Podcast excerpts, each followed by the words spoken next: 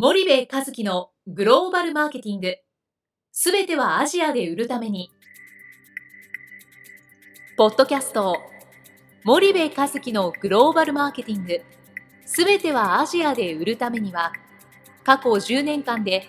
1000社以上の海外展開の支援を行った森部和樹が、グローバルマーケティングをわかりやすく解説します。グローバルマーケティングとは、世界のニーズに応えて利益を上げること。アジアで売るためには、ものづくりプラスグローバルマーケティングを武器とした戦略を持たなければなりません。日本には素晴らしい企業が多く存在します。その企業とともにアジア市場を目指したい。再び、ジャパンアズナンバーワンと呼ばれる時代を作りたい。森部和樹は、そんな思いを持ちながらこの番組を皆様にお届けいたします。皆さんこんにちは。弊社より配信中の動画番組のご案内です。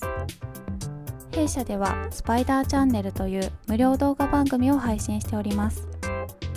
この動画番組は日本企業の海外販売チャンネル構築のノウハウを無料でお届けする番組です。またグローバルビジネスに関するさまざまな情報もお伝えしています。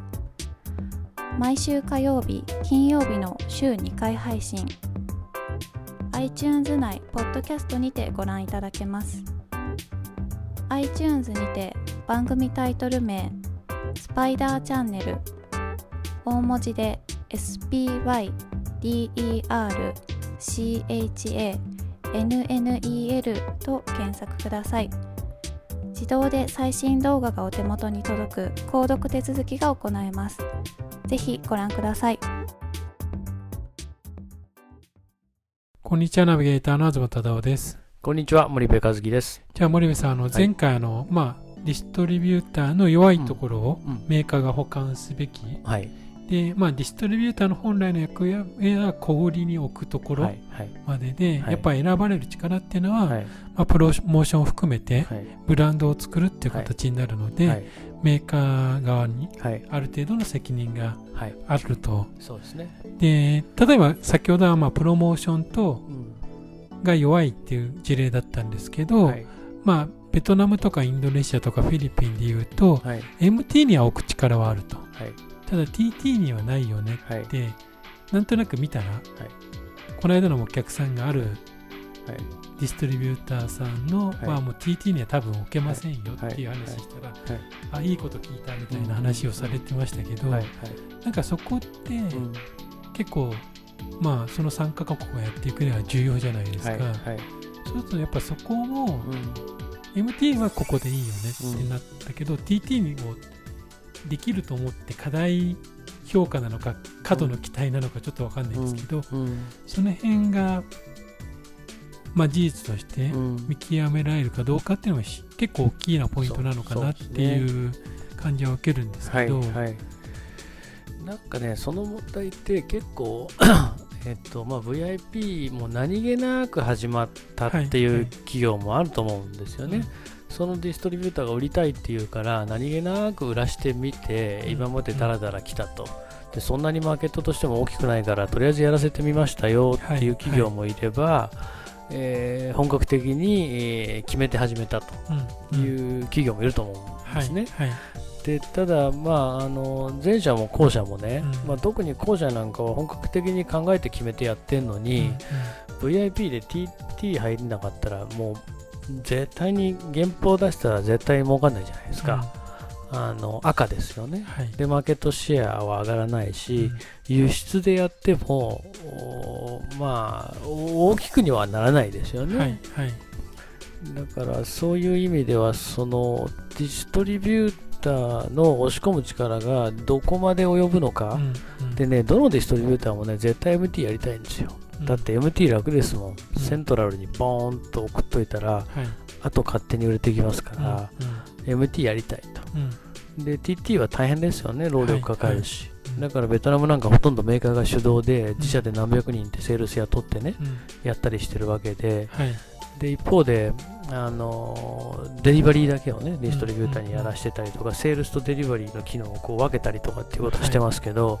まあ、そんなことが必要になってくると。はい。はいで結構日本のメーカーさんはあその辺のことの事情をよく分からずにね、うん、とりあえずここに任しといたらいいんだ、うん、MT は入ったんだけど TT がまあなかなか進まないんだよねみたいな、はいはい、あのやっぱ多いですよね。その辺って、まあ、どの辺までじゃあ今現状 A 社っていうディストリビューターがいるとしますと、うん、で A 社が、まあ、MT はそこそこできてるけど、うん、TT も A 社はできるって言うじゃないですか、はい、クライアントというか、はい、に対しては当然、うん、そうするとそこのできるかできないかの見極め、うん、弱いか強いかの見極めって、どうしたらいいのかなっていうのはあると思うんですけど、リスナーさんの中でも。はいまあ、基本的にその見極めって今そのディストリビューター A 社がね、はい、取り扱ってる製品が実際に TT にどれだけ入っているかっていうのは一つの目安だと思うんですよね。はい、で TT に商品入れようと思うとまあベトナムでもインドネシアでもね、フィリピンでもね、うん、数百名単位で自社のセールスがいないと絶対に入らないっていうのが一つ、うんうん、でまた二次代理店を最低でも数十単位でネットワーキングしてないと TT はなかなか入らないので、はいはい、あのそういうところも一つ判断基準になるし、あと、闇雲に TT って言ってもね、えーと、フィリピンでも主要3島あるわけじゃないですか。はい、で、インドネシアだってものすごい数の島があってね、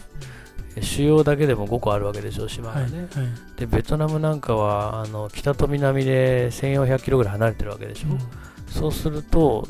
自分たちの得意な TT のエリアがどこかっていうのは明確にディストリビューターは持ってるはずなんで、うんうん、どのエリアで何十万ディストリビューターカバレッジできてるの、うん、っていう質問に対してどういう答え返ってくるかっていうのは一つ重要ですよね。ベトナムで50万点ぐらいでしょ、総数が。はいはい、食品を置けるの大体30万点ぐらいだと思うんですよね。で、フィリピンが80万点ぐらい、はい、インドネシア300万点ぐらいでしょ、はい、だからあのエリアにかなり左右されると思いますけどね。わかりました、うん、じゃあ森部さん今日はじゃあここまでにしたいと思います、はい、森部さんありがとうございました。はいありがとうございました。本日のポッドキャストはいかがでしたか？番組では森部和樹への質問をお待ちしております。ご質問は podcast アットマーク spydergrp.com ポッドキャストアットマーク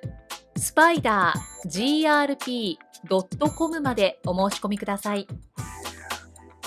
たくさんのご質問をお待ちしております。それではまた次回お目にかかりましょう。